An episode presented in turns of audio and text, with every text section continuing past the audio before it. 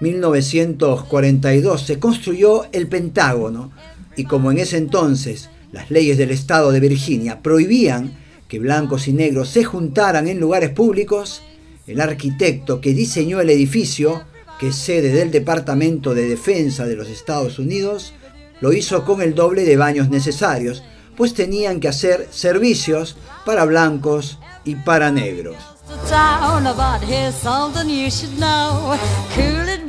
Take it slow.